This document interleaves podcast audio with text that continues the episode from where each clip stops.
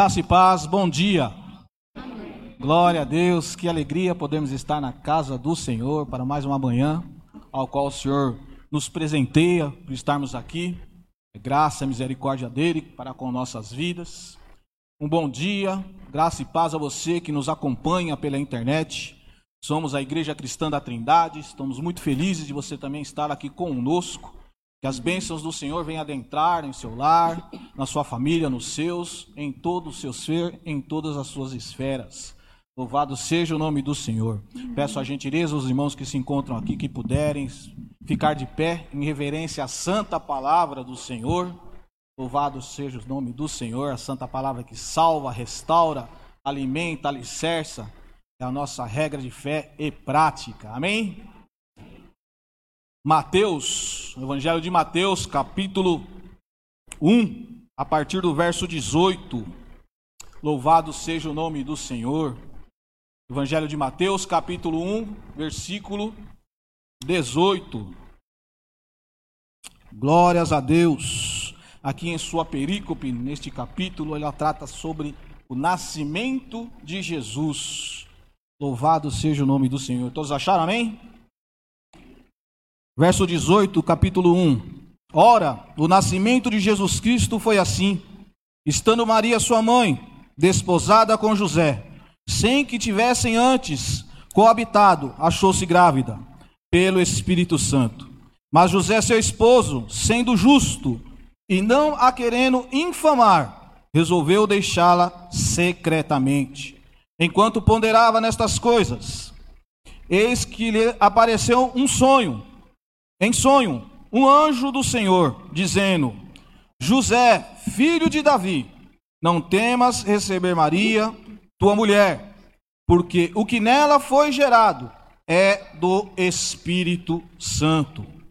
Ela dará à luz a um filho, e lhe porás o nome de Jesus, aleluias, porque ele salvará o seu povo dos pecados dele. Ora, tudo isto aconteceu para que se cumprisse o que fora dito pelo Senhor por intermédio do profeta.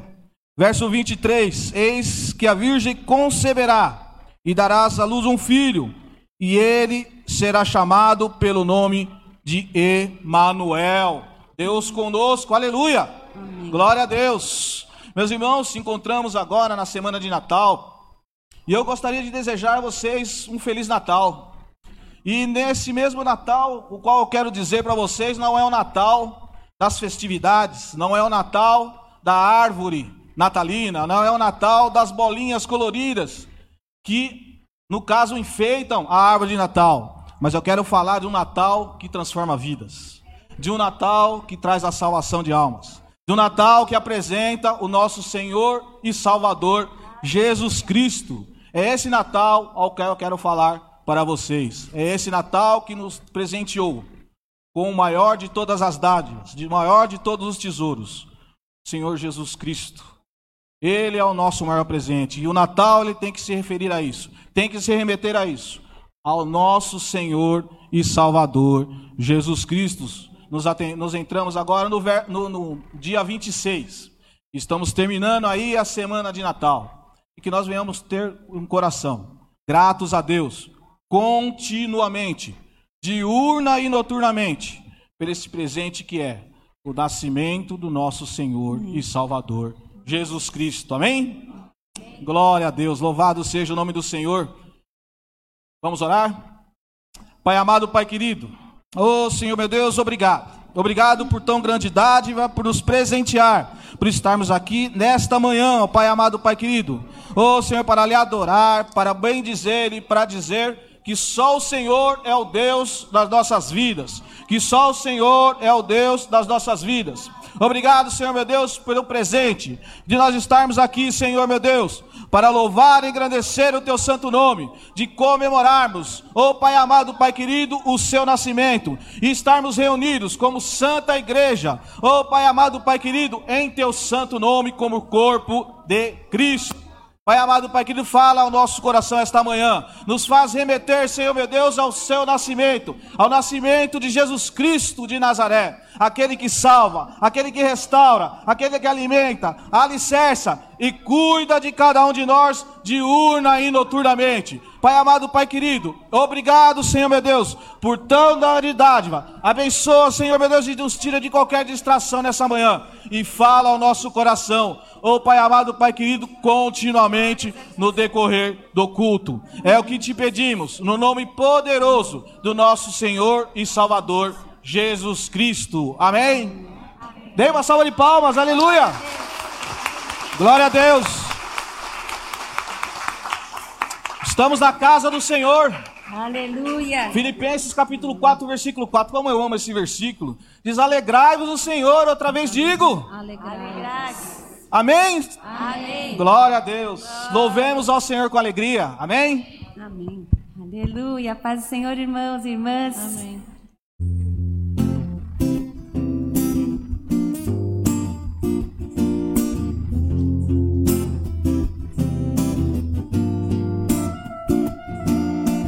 blue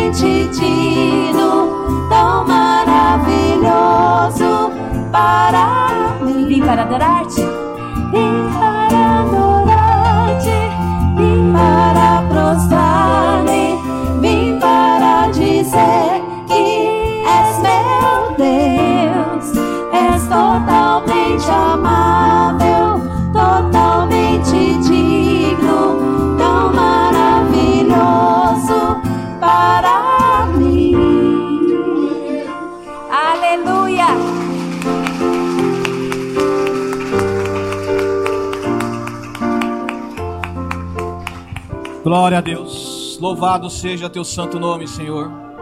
Oh, Pai amado, Pai querido, nos faz presente em nosso meio nessa manhã. Oh, Senhor meu Deus, entra, Senhor, com providência que vem do alto, Senhor meu Deus. Oh, Pai amado, fala aos nossos corações. Acalanta, Senhor meu Deus, as nossas anseios, nossas aflições, nossos pensamentos. Oh, Senhor meu Deus, vem, Senhor, opera, Senhor, o milagre, Senhor, sobre a igreja. Oh, Pai amado, Pai, que nós te adoramos Nós te louvamos, bendizemos o teu santo nome. Aleluia. Dê uma salva de palmas, aleluia. Glória a Deus. Glória a Deus. Louvado seja Deus. Glória a Deus. Por gentileza, podem se assentar. Aleluias. Louvado seja o nome do Senhor. Que alegria estarmos aqui nessa manhã.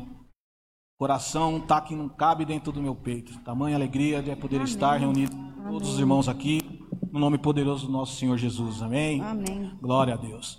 Meus queridos, é, temos alguém que nos visita hoje nessa manhã, alguém que está aqui pela primeira vez nessa manhã aqui conosco. Amém. Glória a Deus. Pode ficar de pé, por gentileza, por um minuto. Tem mais alguém? Amém. Tem mais ali uns queridos casais. Fique de pé um minutinho, querido, por gentileza, por favor. Louvado seja o nome do Senhor. Vocês são muito bem-vindos à Igreja Cristã da Trindade. Gratos a Deus pela vida de vocês aqui nessa manhã. Que o Senhor venha abundantemente, através do seu Santo Espírito, trazer o consolo necessário, o amor poderoso do nosso Senhor Jesus Cristo sobre a vida de vocês. Amém, queridos? Gostaria de os irmãos aqui, como sempre, como nós fazemos, aos nossos visitantes. Amém. Glória a Deus, fica à vontade. Louvado seja o nome do Senhor. Temos alguns avisos aí para dar? Ótimo, então tá bom, meus queridos. Pode passar aí, por gentileza, o, o vídeo ou o áudio, por favor. É com muita alegria que o Ministério Feminino anuncia que as inscrições do 18º Retiro, Congresso de Mulheres da Igreja Cristã da Trindade, estão abertas.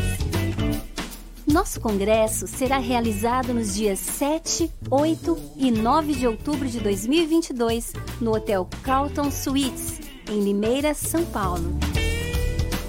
Nossa preletora convidada será Edmeia Williams, uma missionária brasileira, conferencista de renome internacional, filha de pai imigrante da Guiana Inglesa e mãe paraense. Psicóloga, filósofa, pedagoga, musicista e também cursou liderança cristã em Singapura. Aprendeu francês, inglês e latim. O valor do congresso, com tudo incluso, hospedagem, transporte e material, é de 720 reais, que poderá ser parcelado. Programe-se para participar desse momento especial de comunhão e crescimento espiritual. Mais informações www.ictrindade.com.br barra Mulheres 2022.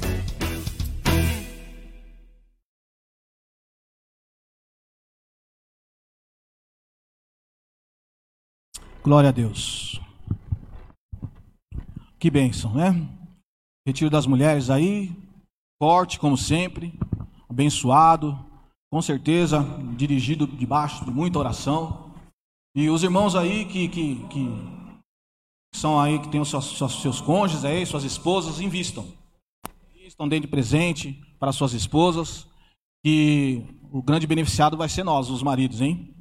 Vai por mim, as mulheres voltam uma seda, lisa, no óleo lisa, bênção pura, viu? Investe, irmão. Pega a dica. Louvado seja Deus. Agora nós temos um momento também muito importante, por graça e misericórdia do Senhor, através da tua santa palavra, ele nos beneficia e nos privilegia, que é participarmos e dizimarmos e ofertarmos na casa do Senhor. Amém? Glória a Deus. Louvado seja Deus. Meus irmãos, é, por gentileza, segundo Coríntios capítulo 9, Texto bem conhecido, ao que se tange dizimar e ofertar para com a igreja. Segundo Coríntios capítulo 7.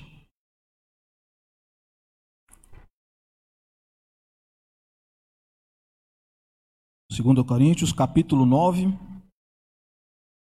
versículo 7.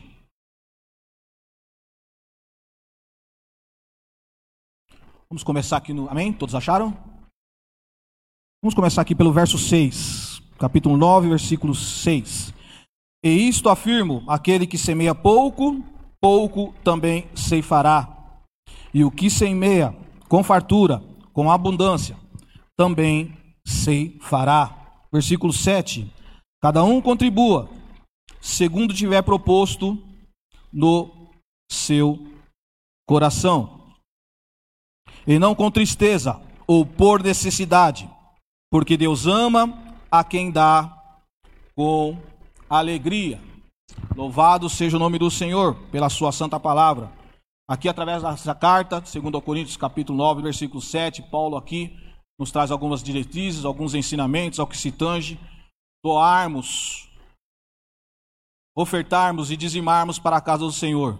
E mais interessante, ele aqui nos ensina como doamos é tão importante quanto o que doamos. Aqui ele diz que cada um contribua segundo propôs o seu coração, não com tristeza ou por necessidade, porque Deus ama quem dá com alegria. Por isso, ao ofertar, meus irmãos, precisamos inundar nosso coração com um sentimento de gratidão a Deus.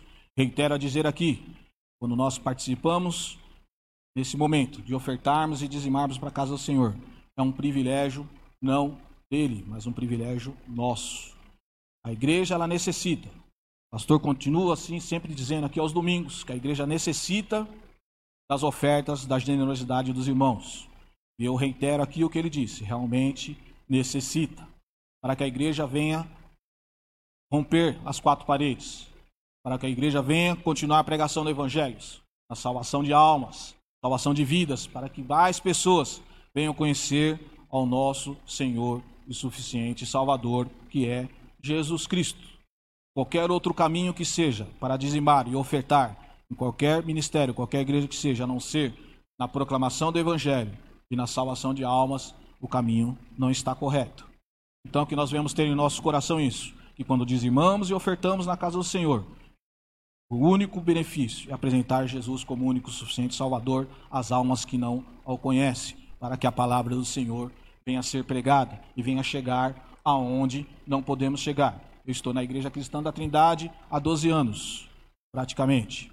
E eu louvo a Deus pela vida dos irmãos e das irmãs que aqui trabalham para com a igreja, parte administrativa, pessoas tementes ao Senhor, preocupados com o reino e preocupados com os dízimos e ofertas que aqui há dentro, todos desde, é, dirigidos à salvação de almas. Amém?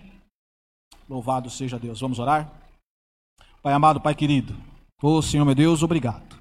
Obrigado, Senhor meu Deus, pelo privilégio que nós temos de podermos, ó Pai, participar deste momento dos dízimos e das ofertas. Pai amado, Pai querido, que o nosso coração venha estar alegre nesta manhã, que o nosso coração venha estar alegre a todo momento, quando o Senhor meu Deus, ó Pai amado, Pai querido, ofertamos para o teu reino, Pai. Senhor meu Deus, ó Pai amado, Pai querido, que esses recursos aqui, meu Deus, agaranhados, eles venham, ó Pai amado, Pai querido, Senhor meu Deus, ser usados, ó Pai, na pregação do Teu Evangelho, Senhor, na salvação de almas, ó Pai, Pai amado, Pai querido, na estruturação da igreja, Senhor meu Deus, Pai amado, Pai querido, mas dirigidos pelo Teu Espírito e pelas tuas sagradas escrituras, ó Pai. Pai amado, Pai querido, continua conosco. Abre portas de emprego aos que precisam, Senhor. Abre as portas do céu, derrama o maná do céu, meu Deus. Coloca, Senhor, meu Deus, ó Pai amado, Pai querido, as necessidades propostas aos meus irmãos, ó Pai, em seu seio, em seus lares, ó Pai. E que, ó Pai amado, Pai querido, que eles venham ser usados como instrumento em suas mãos, ao momento que eles venham ofertar para o, com o teu reino. É o que te pedimos no nome santo e poderoso do nosso Senhor Jesus. Amém e amém. Meus irmãos, como sempre, temos os irmãos que estão lá no fundo com a maquininha, ok? E os irmãos que se sentirem no coração, se sentirem à vontade, dizimem com alegria. Amém? Amém. Glória a Deus. Jesus.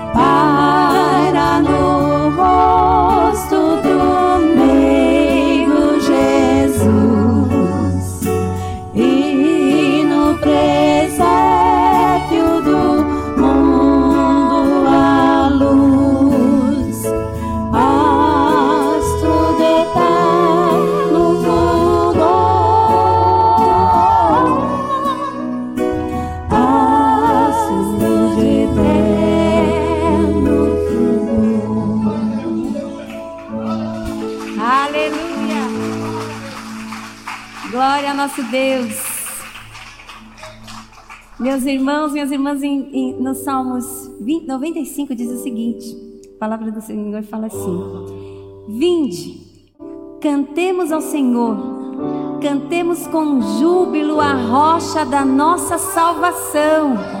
Apresentemo-nos ante a sua, a sua face com louvores, celebremos-nos com salmos, porque o Senhor é grande, o Rei grande acima de todos os deuses. Esse é o nosso Deus. Glória ao nosso Deus. Glória ao nosso Deus. Glórias a ti.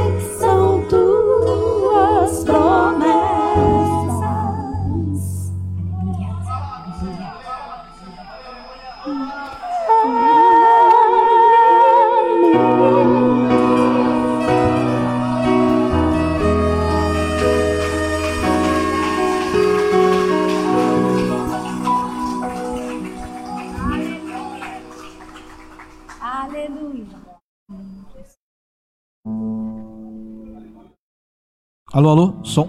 Glória a Deus. Que bênção, né? Grande é o Senhor. Maravilhoso é o nosso Deus. Não há outro Deus, meu irmão. Não há outro Deus, minha irmã. Não há nada, nada, nada que sobrepoja ao nosso maravilhoso Deus. Ele é grande. Ele cuida, ele restaura, ele alimenta. Alicerça a sua, a minha caminhada. Louvado seja o nome do Senhor. Louvado seja o nome do Senhor. Pode se assentar, por gentileza. Glória a Deus. Louvado seja Deus. Maravilhoso, né? Nosso grupo, né? Nosso grupo de louvor. Deus abençoe, meninas.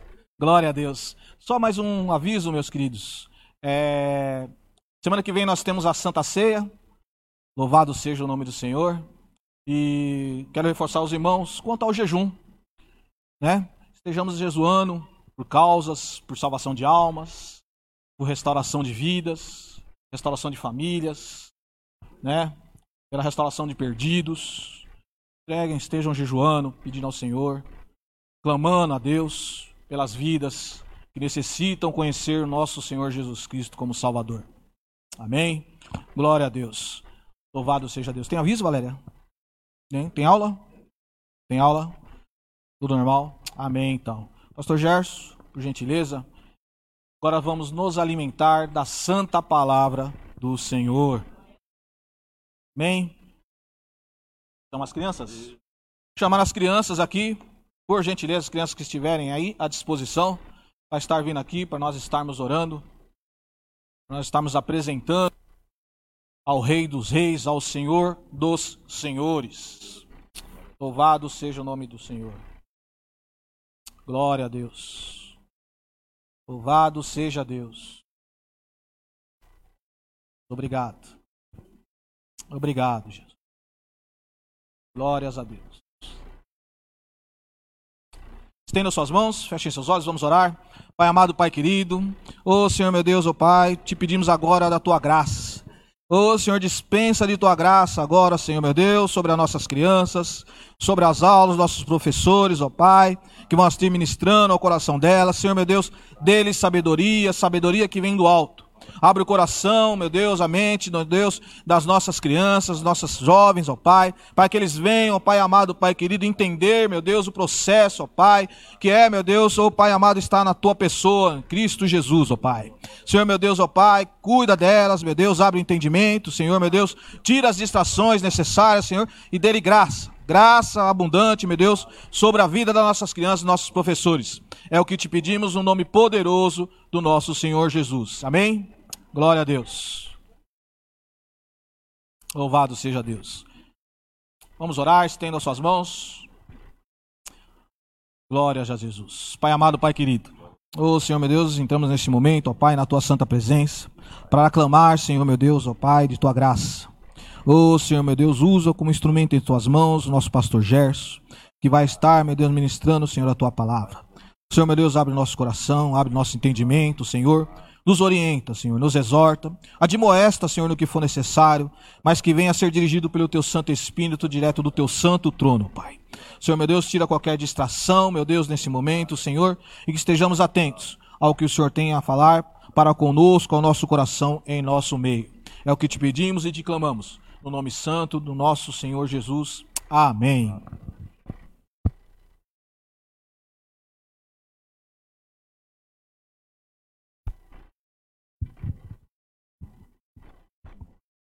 Amém. Deus abençoe nosso irmão Wagner.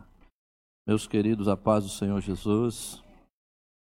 Bom estarmos aqui, esta manhã abençoada. Não vou dizer que alguém ainda está de ressaca de ontem, porque crente não bebe, né? Glória a Deus. Mas ressaca de, de festa, né? De muita comida que Deus tem providenciado para cada um de vocês. Isso é bênção. Sinal que Deus tem prosperado o seu povo, mesmo diante dessas dificuldades que passamos nessa pandemia, né? nesses anos aí de, de luta. Mas graças a Deus por nosso Senhor Jesus Cristo, né? Você está bem, você está com saúde, e ainda aqueles que partiram não vamos é, entender como coitadinhos. Olha, coitado do irmão, Deus o levou. Às vezes a gente tem essa, essa prática, né? Pobre do irmão, morreu. Não. O irmão é um vitorioso, queridos.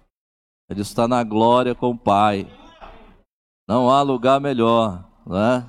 Não há lugar melhor. Morte é para quem não tem Jesus. Porque Jesus diz: quem crê em mim, ainda que morra, viverá. Então estamos tranquilos, seguros.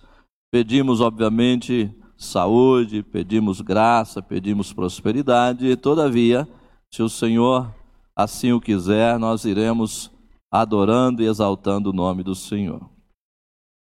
Pois bem, querido, quero pedir a sua gentileza, abrir tua Bíblia no livro de Mateus, livro segundo escreveu nosso irmão apóstolo Mateus, capítulo 11. Mateus 11, versículo 25 ao 30. Glória a Deus.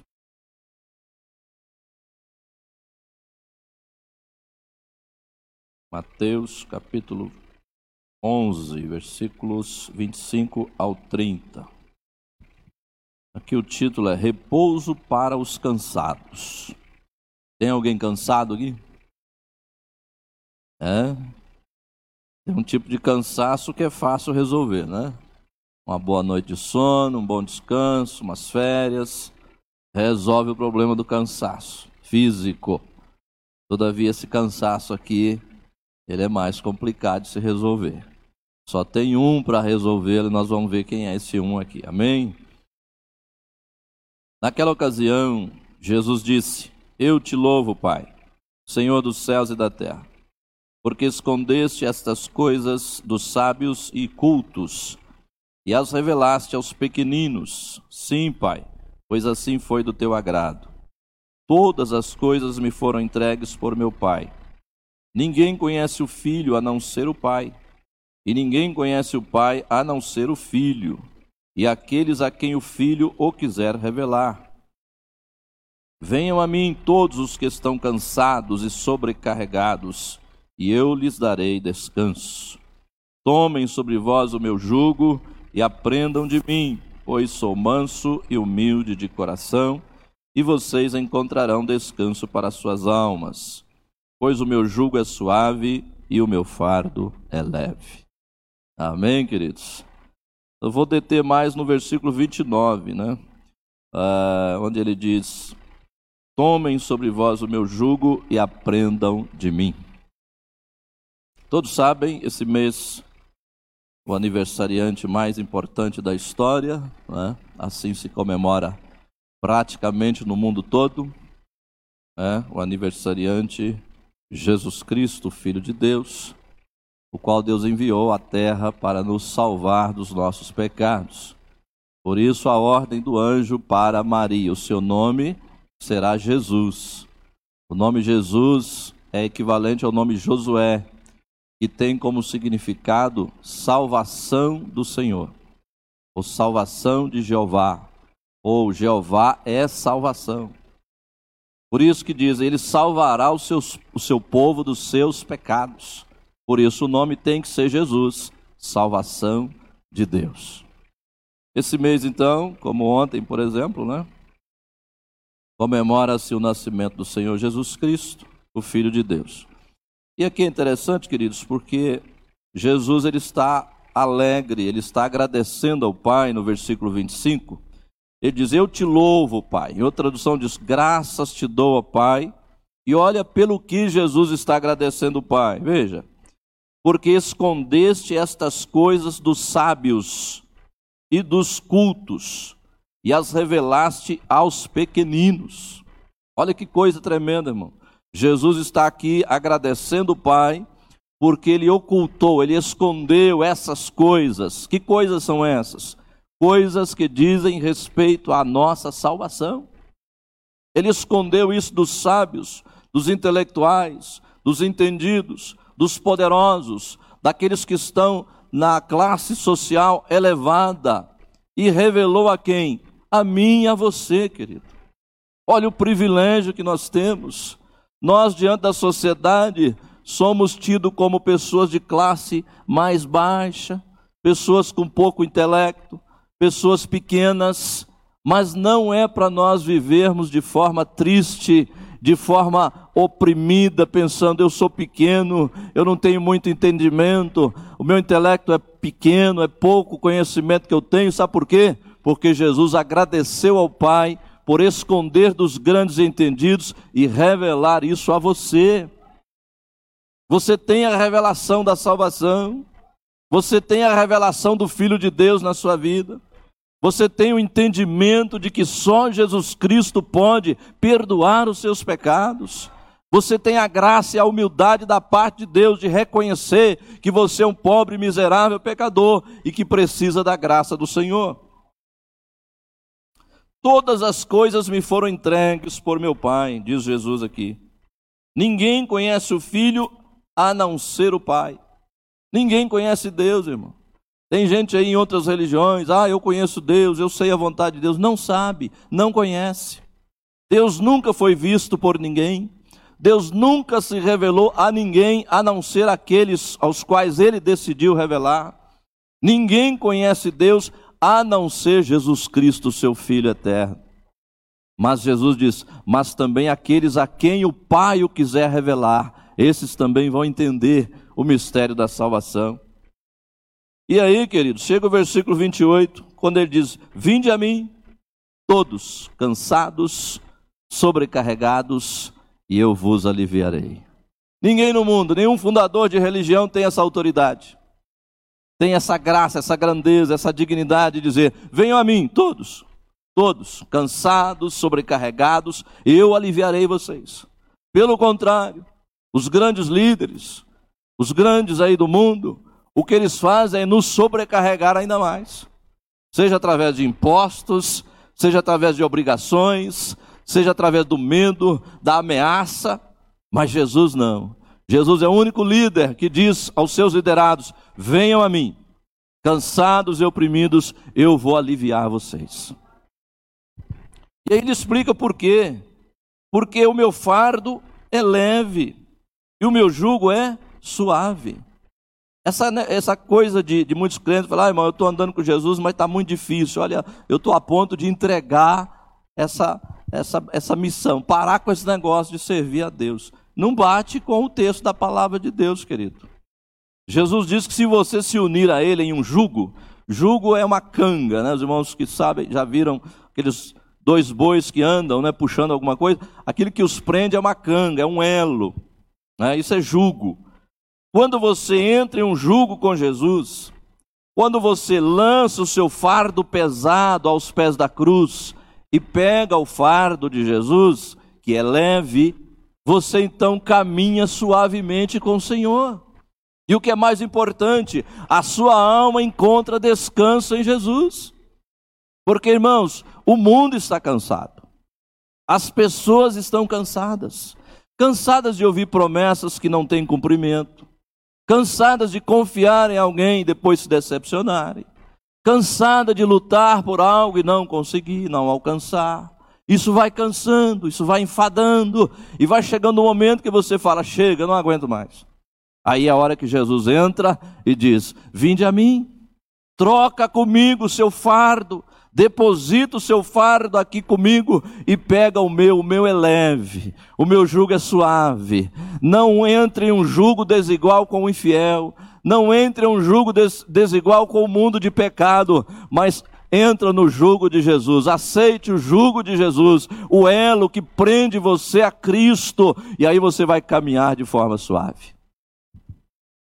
Mas o versículo que eu quero pegar ainda é o 29 que é aprendei de mim. Muitas vezes as pessoas aprendem tanto e de tantas pessoas e de tantas maneiras e tantas coisas que se aprende, mas de Jesus não se aprende. E o convite aqui, além de vir os cansados e oprimidos, é aprendam de mim. Aprender de Jesus. Ontem, milhares, talvez milhões, comemoraram o nascimento de Jesus. Maravilha. Ele nasceu. Mas ele não só nasceu, ele viveu para a glória de Deus. mas ele morreu. Mas essa morte era uma morte proposital, era uma morte planejada antes da fundação do mundo. Para que haja salvação, tem que haver a morte daquele que nasceu, daquele que nós comemoramos ontem o seu nascimento. Jesus morreu para que você tenha vida, meu amado. Ele não só morreu, mas ele ressuscitou ao terceiro dia, está vivo para sempre. E ele nos ordena: aprender de mim. Por que devemos aprender de Jesus?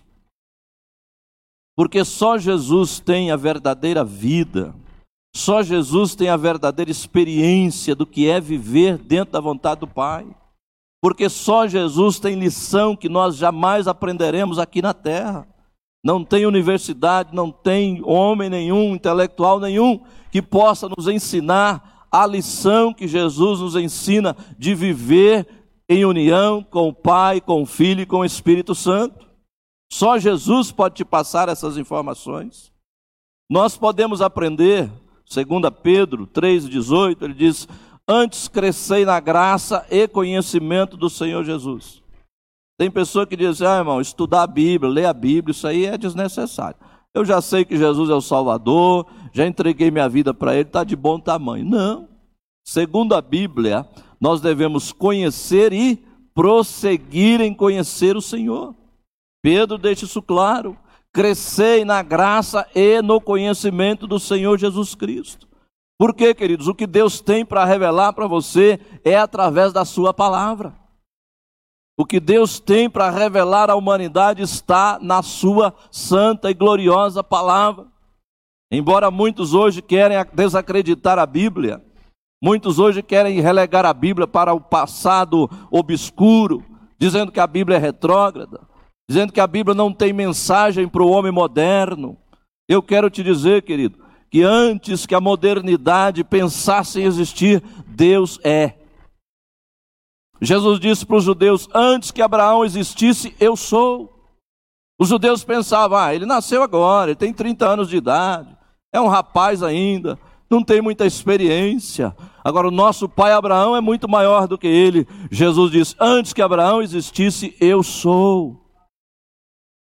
Ele é o eu sou lá do Êxodo, quando Moisés teve aquela visão na sarça ardente. Quando Moisés pergunta para o Senhor: Senhor, ao chegar diante de Faraó, quem que eu vou dizer que me enviou? Deus responde para ele: Diga a eles que o eu sou me enviou a vós. Jesus é esse eu sou. E Ele está aqui, querido, para te abençoar, para renovar suas forças, para aliviar o seu cansaço. Devemos conhecer a história de homens como Abraão, Isaac, Jacó, Moisés, os profetas, os apóstolos, sim, devemos conhecer, mas acima de tudo, o maior conhecimento, o conhecimento mais transformador, é o conhecimento do Filho de Deus, o Senhor Jesus Cristo. Pois Jesus é a pessoa mais extraordinária que já andou nessa terra, queridos. Você pode pegar qualquer fundador de religião, qualquer líder aí político, qualquer homem que deixou uma marca na história, nenhum deles tem uma história como a do nosso Senhor Jesus Cristo não só o seu nascimento, mas a sua vida, a sua conduta, as suas palavras, o seu amor para com o pobre, o necessitado, o desvalido, a sua morte e a sua ressurreição.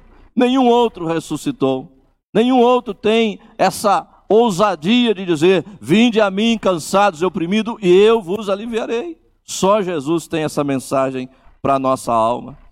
Nós o chamamos de Filho Divino de Deus nascido da Virgem Maria, sim. Hoje ele é o grande sumo sacerdote que intercede por nós e está sentado à direita de Deus. Ele é o fundador da igreja.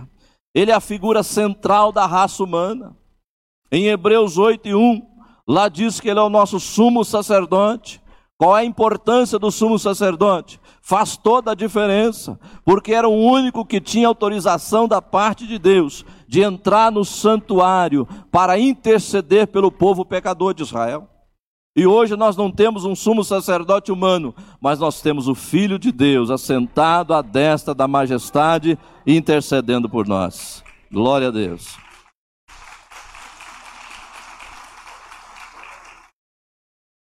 Em Hebreus, se nós abrirmos no primeiro capítulo de, da carta aos Hebreus, o escritor vai dizer o seguinte: Há muito tempo Deus falou, muitas vezes e de várias maneiras, aos nossos antepassados por meio dos profetas. Mas nestes últimos dias, falou-nos por meio do Filho, a quem constituiu herdeiro de todas as coisas e por meio de quem fez o universo. Jesus não é apenas o Salvador, ele é o Criador de todas as coisas, querido. Jesus não passou a existir há dois mil anos atrás, não.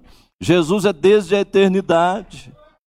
No capítulo 1, versículo 1 do Evangelho de João, João diz: No princípio era o Verbo, o Verbo estava com Deus, e o Verbo era Deus. Todas as coisas foram feitas por meio dele, e sem ele nada do que foi feito se fez.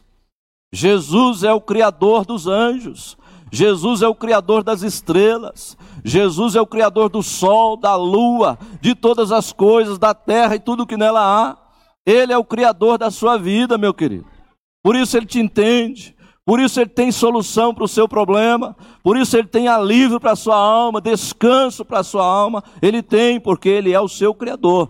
Ele é que te inventou, ele é que te imaginou antes de você existir e te trouxe a essa terra. Mas se continuarmos ainda nessa carta aos Hebreus, o escritor vai dizer que Jesus está acima dos anjos. Ele diz assim: Pois a qual dos anjos Deus alguma vez disse: Tu és meu filho, eu hoje te gerei? Deus nunca disse para um anjo: Tu és meu filho, hoje te gerei. Mas para Jesus é dito dessa forma: Tu és meu filho, hoje te gerei. E ainda mais: Eu serei seu pai e ele será meu filho.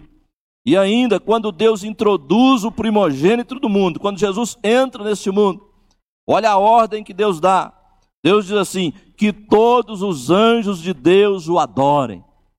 Ora, irmão, sabemos que só Deus pode ser adorado. Mas aqui é o próprio Deus ordenando aos seus anjos que adorem Jesus. Então Jesus só pode ser Deus. Ele não pode ser um grande profeta, como o islamismo diz. Ah, Jesus é um grande profeta, assim como Maomé. Jesus está muito acima de Maomé.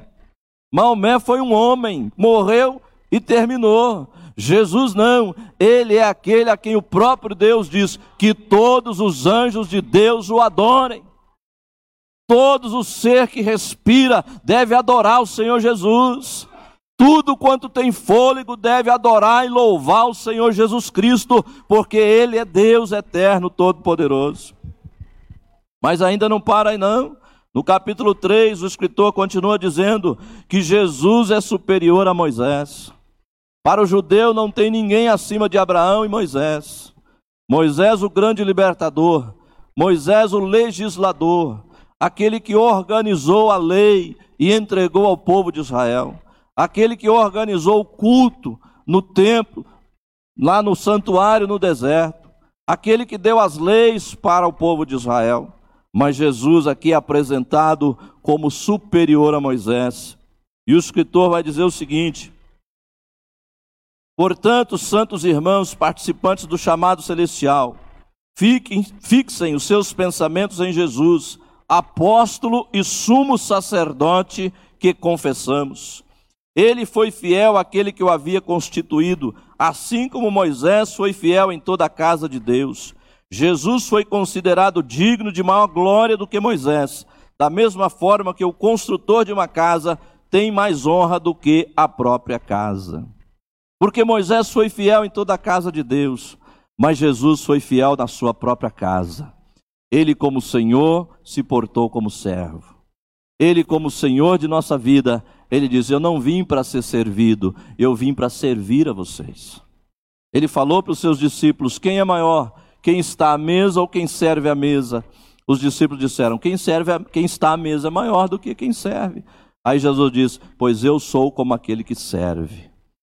Fica essa lição para nós, amados.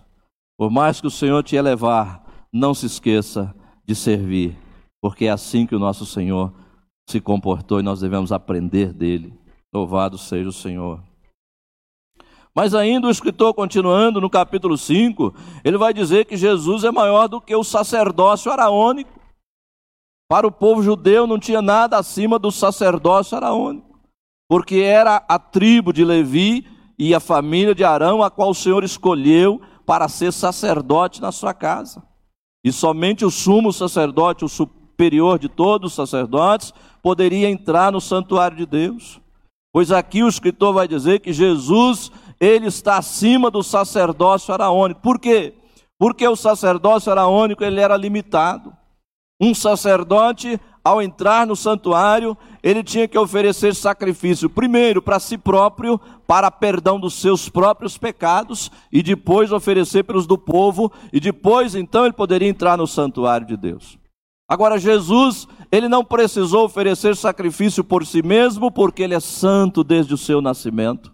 Jesus nunca pecou, Diz Pedro que da sua boca nunca achou engano algum, ele nunca enganou ninguém, da boca de Jesus nunca encontrou erro algum. Jesus é perfeito. Portanto, ele, como sumo sacerdote, ele ofereceu um sacrifício, e não é um sacrifício limitado que tem que ser repetido, não. O sacrifício de Jesus é único, porque ele é eterno, porque ele é perfeito, e ele tem poder para perdoar todos os nossos pecados.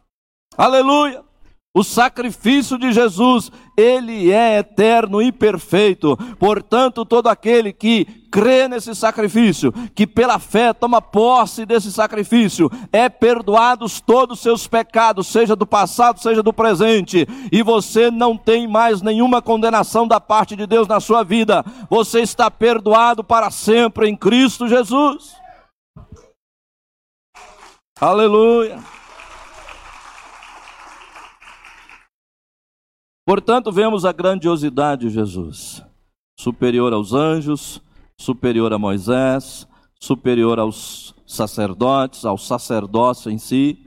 A partir dele, ele herdou um sacerdócio segundo a ordem de Melquisedeque, que é um sacerdócio eterno, escolhido pelo próprio Deus. Então, queridos, nós estamos firmados em Cristo Jesus em promessas muito superiores às promessas feitas a Israel. São promessas maravilhosas à nação de Israel. Mas aqui vem para você, querido, como filho de Deus, como igreja do Senhor Jesus Cristo, está muito acima disso. São promessas eternas. São promessas que estão baseadas no sacrifício perfeito do Senhor Jesus Cristo na cruz do Calvário. Mas veja que a vida de Jesus é uma vida exemplar.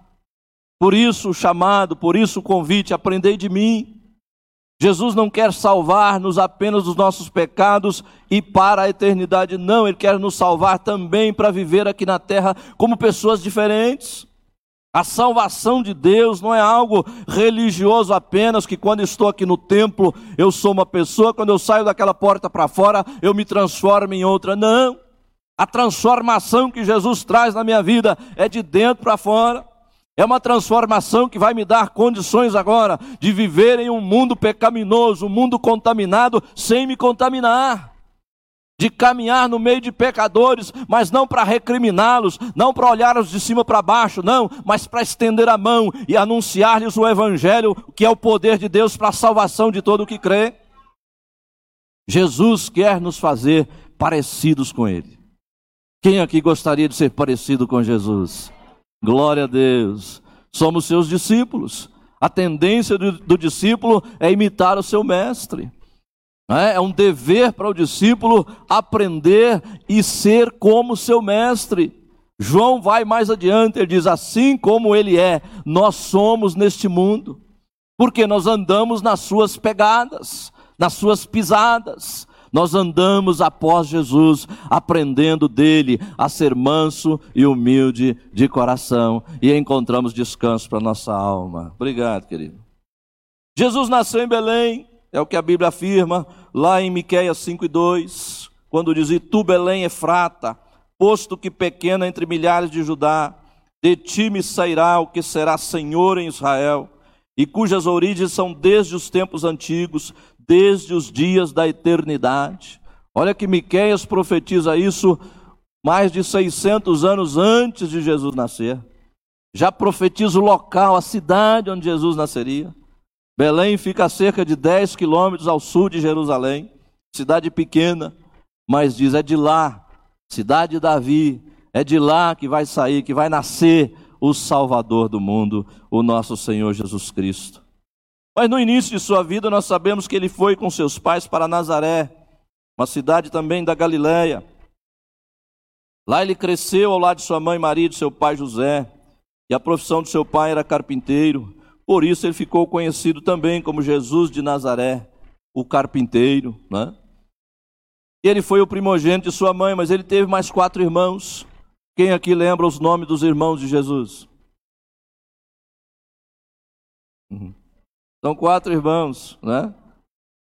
Tiago. Tiago é esse que escreve essa carta. Logo após a carta aos Hebreus vem a carta de Tiago, né? Esse Tiago é o irmão do Senhor Jesus Cristo. Interessante, né? Não é o apóstolo, tá? Porque tem o apóstolo Tiago, que foi morto por Herodes quando foi decapitado, né? Mas esse Tiago que escreve aqui é o irmão do Senhor Jesus. Mas o interessante é como ele se identifica. Olha a humildade de Tiago. Ele começa o seu primeiro capítulo dizendo assim: ó, Tiago, servo de Deus e do Senhor Jesus Cristo. Olha que interessante, ele era irmão do Senhor, mas ele se identifica como servo do Senhor Jesus Cristo. Ele não teve a prepotência, a arrogância, eu sou Tiago, irmão do Senhor Jesus. Não é? imagina se fosse eu. Eu ia contar para todo mundo: meu irmão é Jesus. Meu irmão mais velho é Jesus. Não mexe comigo, não, porque o meu irmão é o Todo-Poderoso, hein? Já pensou? Que honra, que orgulho, né? Apresentar o meu irmão Jesus Cristo. Mas Tiago diz: Eu sou servo dele. Interessante. Mas teve outros também. José né? e Judas. Judas não é o Iscariotes, mas Judas também não é o outro apóstolo que também tinha o nome de Judas é o terceiro Judas que escreveu uma carta também. Antes do Apocalipse, vem a carta de Judas. Quem já leu a carta de Judas? Ela é pequenininha, é um bilhete, não é, não é nem uma carta, é um bilhete. Tem apenas 20 e 24, né? 24 versículos ou 25, é 24. Não, 25. 25 versículos, bem pequenininha a carta de Judas. Mas olha como Judas também se apresenta. Judas, servo de Jesus Cristo e irmão de Tiago. Ele só fala que é irmão de Tiago, ele não, ele não ousou dizer irmão de Jesus, não. Eu sou servo de Jesus Cristo, irmão de Tiago, que é irmão de Jesus. Que lindo, né, irmãos? Que essa humildade possa estar também no nosso coração. Mas são os irmãos de Jesus. E o terceiro e último é o Simão. Né? Simão, esse não escreveu. Mas Jesus ainda tinha irmãs. Olha que interessante, tinha irmãs. Não fala quantas, não fala os nomes delas, né? mas diz que ele tinha irmãs. Então eram pelo menos duas, né? Que está no plural. Se é, fosse uma só, seria irmã de, as irmãs de Jesus. Isso está lá em, em Marcos, né? capítulo 6, versículo 3. Quando diz assim: Não é este o carpinteiro. Aqui estão se escandalizando, tá? Essa expressão aqui. Não é este o carpinteiro, filho de Maria, irmão de Tiago, e de José, e de Judas, e de Simão. E não estão aqui conosco as suas irmãs? E escandalizavam-se nele. Não se escandalize, meu amado, quando alguém te olhar de cima para baixo e dizer assim: Ah, você é de diadema? Ah, você mora lá em São Judas? Ih. Não se escandaliza, porque o seu Senhor, o Criador do universo, ele se escandalizava nele, dizendo: De Nazaré? Alguém disse assim: Pode vir alguma coisa de boa de Nazaré? Né? Alguém pode falar isso. Pode vir alguma coisa boa daquela favela? E às vezes você mora lá na favela. Qual é o problema? Não é o local que faz a pessoa. Não é o local que faz a pessoa. Essa onda que tem hoje dizendo assim: eu sou vítima da sociedade. Um bandido traficante de alta periculosidade é uma vítima da sociedade. Vamos pegar leve com ele. Coitadinho. Irmãos, quantas pessoas nasceram na favela? Eu nasci pobre. Não sei, vocês já são mais riquinhos, mas eu nasci pobre. Os irmãos têm uma ideia, eu fui colocar um calçado nos meus pés, eu tinha oito anos de idade. Eu ia para a escola, lá na, na fazenda, eu caminhava quatro quilômetros para ir, quatro para voltar. Descalço. Não era índio, não, mas estava bem próximo disso. No entanto, eu não me acho vítima da sociedade, não. Não culpo meus pais também, não, de forma alguma. Ah, se meu pai tivesse me dado estudo, hoje eu seria isso, seria aquilo. Ele me deu o que ele pôde, amém. Deus abençoe ele. Então não fica posando de vítima, sabe? Jesus nunca posou de vítima. O discriminavam, o criticavam, chegaram a chamá-lo de endemoniado. Alguém aqui já foi chamado de endemoniado? Né? Você ficaria todo ofendido. Não sou endemoniado, não. Eu sou crente da ICT. Eu não é? Jesus foi chamado de endemoniado. Sabe qual, qual outro apelido pejorativo colocaram em Jesus? Comilão, beberrão e amigo de pecadores. Isso era para desacreditar Jesus, porque ele era o mestre. E aqueles mestres daquela época, eles nem conversavam com pecadores. Para você ter uma ideia, se um fariseu estivesse caminhando uma calçada e viesse uma mulher ao seu encontro, ele atravessava a calçada para não se encontrar com a mulher, para não se contaminar. Tamanha era a santidade do homem. Jesus conversou com a mulher samaritana. Jesus conversou com a mulher pega em ato de adultério. Jesus conversava com qualquer mulher em qualquer lugar, porque ele ama o ser humano independente da sua situação. Amém, queridos? Então não se escandalize, não. Jesus foi chamado de tudo isso, mas ele sabia muito bem quem ele era. O importante é você saber quem você é diante dos olhos de Deus. É Deus quem te justifica, é Jesus quem te perdoa, é Jesus quem te ama, é Jesus quem te salva, e que Deus tenha misericórdia daqueles que te criticam, para a glória do nome dele. O pai de José aparentemente morreu antes de iniciar o ministério de Jesus. E aí Jesus assumiu a família, como já citamos aqui, quatro irmãos, no mínimo mais duas irmãs, seis pessoas, mais Maria, sete. Então não era fácil. Jesus tinha que trabalhar duro na sua carpintaria para manter a família. Naquela época as coisas eram muito difíceis, não, é? não tinha ajuda de ninguém, de governo nem nada. O único evento mencionado na infância de Jesus foi aos 12 anos de idade, em Jerusalém, lá no templo, no meio dos doutores. Com 12 anos ele já estava conversando com os doutores, interrogando, fazendo pergunta que deixava os doutores alarmados. Como é que pode esse garoto de 12 anos estar tá me perguntando tanta coisa que eu nem sei o que falar?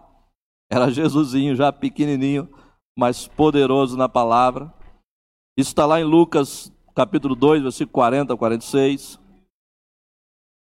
E aí nós temos né, o início do ministério de Jesus, ele começa o seu ministério público ao procurar João Batista para ser batizado. Ele não precisava ser batizado, porque o batismo de João era o batismo para o arrependimento de pecados. Ele não tinha pecado. Ele ia arrepender do quê? É tanto que João falou: Senhor, eu careço ser batizado pelo Senhor, o Senhor vem a mim. E olha que João era primo dele. Tinham quase a mesma idade, a diferença era de seis meses de idade. Jesus disse para João: Deixa, para que toda a escritura se cumpra. E João depois vai dizer: eu não, eu não sou digno nem de desatar as sandálias dele. Mas João, então, obedecendo, batiza Jesus. E quando Jesus sai da água do Rio Jordão, João vê descer sobre ele, em forma corpórea de uma pomba, o Espírito Santo de Deus descendo sobre a vida de Jesus. E ali acontece algo tremendo, irmãos, porque naquele momento ouve-se uma voz do céu dizendo: Esse é meu filho amado em quem me comprazo. Dois milagres ali, duas coisas extraordinárias aconteceu. Primeiro, o Espírito Santo, ele se, ele se apresenta, ele se revela aos olhos das pessoas, porque o Espírito Santo, ele é invisível aos nossos olhos. Ele é invisível aos nossos olhos, ele é espírito. Mas ele se tornou visível, perceptível em forma de uma pomba que vem e pousa sobre a cabeça de Jesus. Por quê? Porque Deus disse para João: aquele sobre quem você vir descer o Espírito Santo é esse. Mas como que João iria ver o Espírito Santo descer sobre Jesus se o Espírito Santo é invisível? Aí o Espírito Santo, para se tornar visível, perceptível, ele vem em forma de uma pomba e pousa sobre Jesus. A segunda coisa maravilhosa ali é a voz do próprio Deus. Quem aqui já ouviu a voz de Deus de forma audível aos seus ouvidos? Pois naquele dia, aquelas pessoas que estavam ali ouviram. Lá do céu, Deus bradou. Deus, vou usar aqui uma linguagem humana, Deus ficou emocionado em ver a obediência do seu filho, que é também Deus, mas estava ali na sua humildade, ele despojou da sua glória divina, e ele está ali como homem, naquela simplicidade daquele lugar, um lugar pobre, simples. Israel é uma das menores nações do mundo. Ali está Jesus, sendo batizado por João, que é muito inferior a ele, pois todo ser humano é muito inferior a Jesus, óbvio. Então Deus, ele, como pai, ele se alegra, ele diz: Esse é meu filho amado em quem me compraz, em quem eu tenho prazer. Qual pai que não tem prazer num filho obediente? Qual pai que não se emociona diante dos amigos e diz: Esse é meu filho, esse meu filho, eu amo demais menino, porque ele só me traz alegria. Que nós possamos levar alegria ao coração do nosso Pai, queridos. Que Deus possa ter também esse mesmo prazer em dizer: Esta é minha igreja, aqui a ICT, um pessoal que só me alegra, um pessoal que me dá prazer. Que eu e você, diante do mundo aí, possamos ser vistos pelo Senhor Jesus Cristo como aquele que anda no meio dos pecadores, mas não se contamina, mas que leva o amor de Deus, leva o evangelho de Deus, leva a pregação da palavra de Deus, leva um exemplo digno de filho de Deus. Que Deus tenha esse prazer em olhar para nós e dizer: Eu amo esse povo, como eu amo esse povo, porque esse povo só me dá prazer, esse povo faz a minha vontade, esse povo lê a minha palavra, esse povo, ele, ele não perde tempo com coisas que não edifica. Esse povo tira um tempo para falar comigo nas madrugadas. Esse povo me honra diante das pessoas. Esse povo prega a minha palavra, vive o meu evangelho. Esse povo me agrada. Aleluia. Que possamos dar essa alegria ao coração do nosso Pai, pois Ele merece, meus amados. Ele merece a nossa obediência. Ele merece o nosso sacrifício. Muitas vezes você sacrificar sua vontade própria, aquela vontade de falar, né? de, de ofender, ou de revidar, ou de ameaçar. Você sacrificar sua vontade para que a vontade de Deus seja perfeita na sua vida, para que Deus tenha prazer na sua vida como filho de Deus. E ali Jesus é batizado, Espírito Santo desce sobre ele, ungindo ele como o Cristo, né? Porque a palavra Cristo no grego quer dizer ungido de Deus, separado para uma missão. É o equivalente a Messias no hebraico, não é? É o enviado, enviado como uma missão. E para encerrar, queridos, eu quero terminar aqui já dizendo sobre alguns nomes ou títulos que Jesus tem na, na Bíblia, alguns, que são muitos, né? Mas entre eles, os nomes de Jesus ou títulos Todo-Poderoso, olha que título tremendo. Deus Forte, o Verbo, Maravilhoso, Conselheiro, Deus Forte, Pai da Eternidade, Príncipe da Paz. Tudo isso são títulos referindo-se a Jesus, Messias, Filho de Deus, o princípio e o fim, o Senhor, o Santo, Senhor de todos, Emanuel, que quer dizer Deus conosco, é título, Rei dos Reis, Senhor dos Senhores, estrela da manhã, pedra de esquina. E aí vai. Ele vai dizer de si mesmo: Eu sou a porta, eu sou o bom pastor, eu sou o pão vivo que desceu do céu. Quem de mim se alimenta nunca terá fome. É? E vários títulos que Jesus tem ao longo das Escrituras. Que coisa maravilhosa. Não há na história do mundo ninguém que saiu de uma oficina de carpinteiro para ostentar títulos tão sublimes quanto do nosso Senhor Jesus Cristo.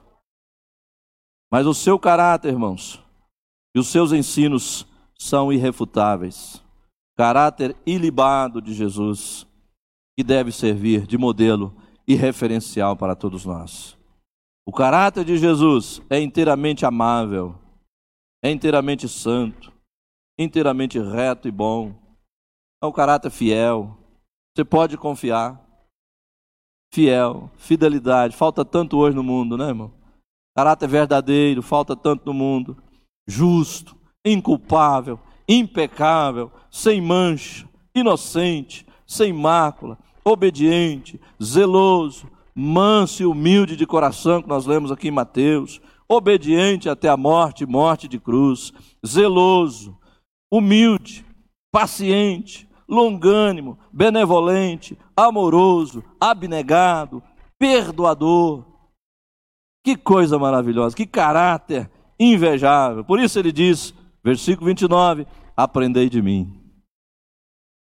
Aprendei de mim. Nós aprendemos de tantas pessoas, né, irmão? Tantas coisas dispensáveis, né?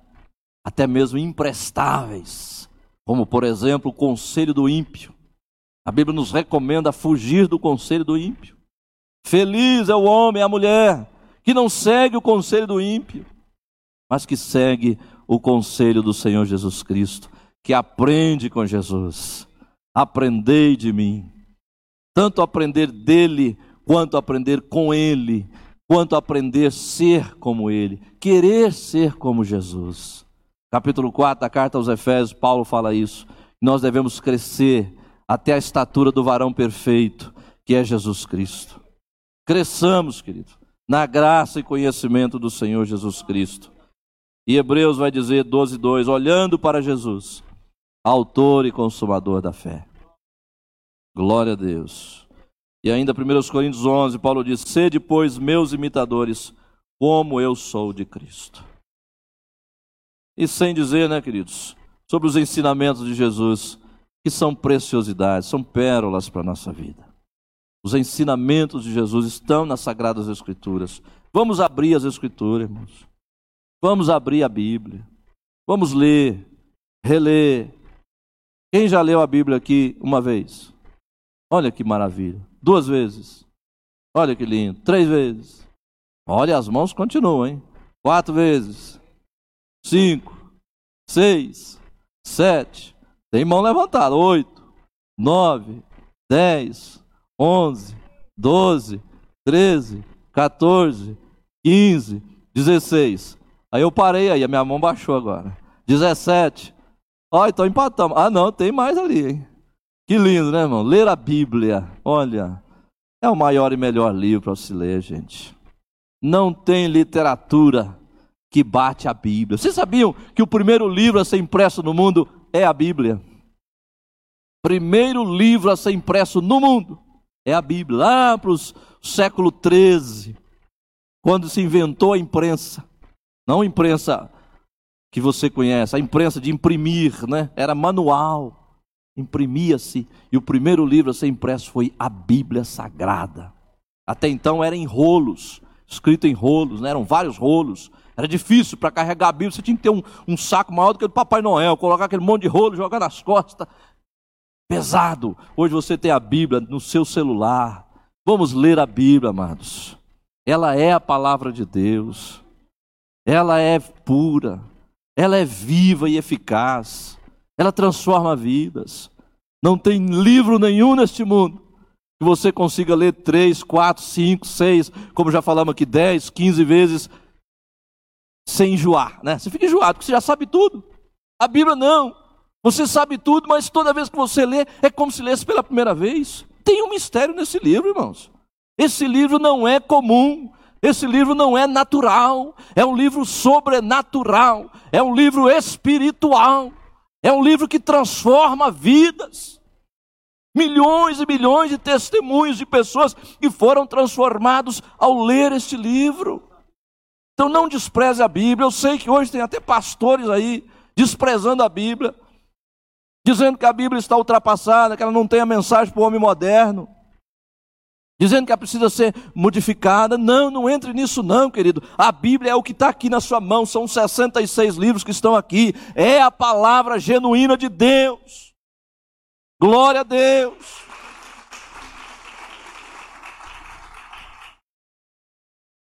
É a nossa regra de fé e prática. Pratique a Bíblia. Creia na Bíblia para ser salvo. Pratique a Bíblia para ser santo. Confie na Bíblia para ser um vitorioso em nome do Senhor Jesus Cristo. Esse livro nunca decepcionou e nunca vai decepcionar quem crê no Senhor Jesus Cristo. Amém, queridos? Aprendamos, pois, do Senhor Jesus. Que Deus te abençoe e possamos amar o nosso Senhor e viver em obediência a Ele. Amém. Curva a sua cabeça, por gentileza, quero orar com você. Querido e amado Deus, em nome do Senhor Jesus Cristo, teu Filho amado e eterno, nossa gratidão ao Senhor, porque o Senhor escondeu essas coisas, Pai, aos sábios e aos entendidos, e as revelaste a nós, pequeninos pecadores. Obrigado, Pai, nós não merecemos, Senhor. Nossa gratidão é eterna ao Senhor, por saber que Tu és Deus único e verdadeiro, por saber que o Seu Filho eterno, Jesus Cristo, é o nosso Salvador único e suficiente. Muito obrigado por saber que o Teu Espírito Santo habita em nós e nos torna filhos de Deus, porque todo aquele que crê em Jesus Cristo tem o Espírito Santo em si, que o identifica como filho de Deus, porque o teu Espírito testifica com o meu Espírito que sou filho de Deus. Obrigado, Senhor, por nos revelar tamanhas verdades, por nos conduzir, Pai, em santidade, por nos purificar de todo pecado, pelo sangue do Senhor Jesus Cristo. Continue trabalhando nossas vidas, Pai, o nosso caráter, moldando-o conforme o teu caráter, Senhor. Que nós possamos revelar ao mundo, Pai, o caráter do teu filho Jesus Cristo em nossa vida, em nossa conduta, em nossas palavras, em nossa vida, Pai. Que o teu nome seja glorificado em nossa vida, em nossa conduta, Pai. Nós te louvamos e te bendizemos em nome de Jesus. Amém. Amém. Deus te abençoe, meu querido. Vamos ao louvor. Amém. Jesus.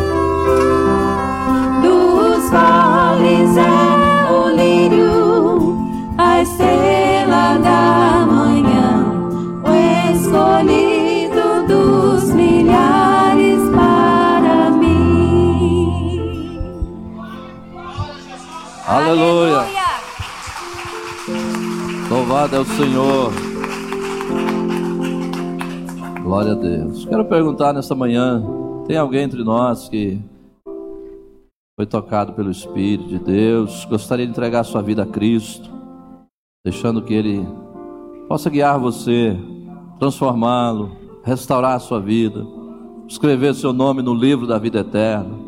Se tem alguém, faça o um sinal com sua mão, venha aqui à frente. Estaremos orando por você. Tem alguém ou não?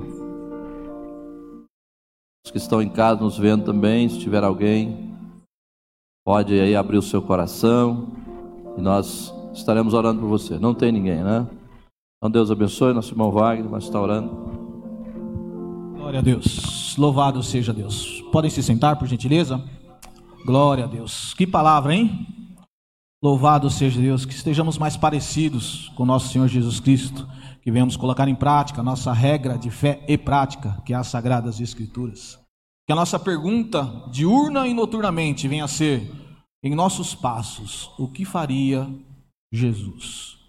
Temos em nosso coração a prática nosso Senhor e Salvador Jesus Cristo. Amém? Glória a Deus. Agora vamos ter um tempo de oração. Efésios capítulo 6, versículo 10 até o 20, fala sobre as armaduras de Deus. E o apóstolo Paulo encerra ali no final com orações, em conjunto com orações e súplicas, a meditação nas Sagradas Escrituras. E nós, como igreja, devemos ter a prática de estar sempre orando em nossas meditações, em nosso nossa vida cotidiana, na busca na presença do Senhor, conforme Mateus capítulo 6, versículo 6, então ao seu quarto e buscar ao Senhor em oração, no secreto. Amém? Glória a Deus. Pastor Gerson, orar por nós, nos despedir com a bênção. Novamente, como eu disse no começo do culto, meu, meu coração está que não cabe no peito de tamanha alegria. É sempre uma, uma alegria muito grande de podermos estar aqui em conjunto na casa do Senhor, termos liberdade de estarmos na casa do Senhor e professarmos a esse Deus tão maravilhoso. Amém? Amém. Glória a Deus. Amém, queridos. Coloque de pé, por gentileza. Vamos orar, agradecer ao Senhor. Se tiver algum pedido de oração também, alguém que está enfermo, os irmãos podem se manifestar. Tem alguém? Algum pedido? Irmã? A sogra? Amém. O nome dela é Olga. Vamos orar pela nossa irmã Olga. Mais alguém? Elias está internado. Eva, Vanessa, Anita, amém.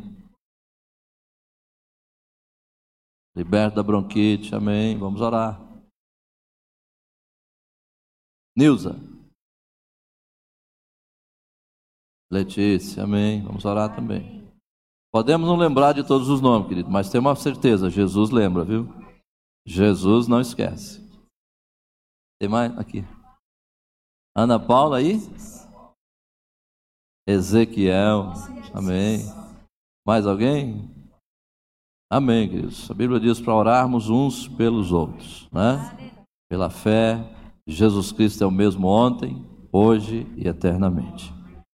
Oremos. Pai, em nome de Jesus, louvamos o Senhor por esta manhã abençoada, Pai. Damos-te graça, Senhor, por cada vida aqui presente. Também os que nos assistem, Pai, pela live. Esteja, Senhor amado, abençoando essas vidas, Pai. Também aqui os pedidos que foram apresentados, Pai. Não lembro de todos os nomes, mas o Senhor sabe, Pai, cada vida, cada coração, cada circunstância, cada situação, Senhor. Os teus filhos que estão internados, aqueles que estão, Pai amado, em seus lares enfermos. Estenda a tua mão de misericórdia, Pai, e restaura a saúde do teu servo. Dê, Pai amado, a plena saúde, meu Deus, que ele possa glorificar o teu nome, Senhor. Que a tua bênção alcance o teu filho, porque tu és um Deus não só de perto, mas um Deus de longe também. O Senhor opera maravilha, meu Pai, na face da terra. Para o Senhor não é impossível, Deus. Tu és o Deus Jeová Jirei, o Deus que cura, o Deus que provê. Jeová Rafá, o Deus todo-poderoso, o Deus que nos dá vitória, que nos cura de toda enfermidade. Ó oh, Pai, toma em tuas mãos, Senhor. Abençoe o seu povo, abençoa a sua igreja, Pai. Toma os teus filhos, Pai, nesta semana, que seja uma semana abençoada, que a tua bênção, Pai, seja extensiva a todos os familiares, a todos os parentes e amigos, Pai. Nós te louvamos, te exaltamos, Pai. Também ao retornar ao nosso lar, ser conosco, livra-nos de todo mal, todo acidente. Esteja com teu povo para a glória e honra do teu nome, Pai. Em nome de Jesus. Amém. Estenda tua mão, querido. Que a graça do Senhor Jesus Cristo, o grande amor de Deus, a doce consolação do seu Espírito Santo, permaneça com o povo de Deus, não só hoje, mas para sempre. Todos digam amém. Vai com Deus, Deus te abençoe, meu irmão.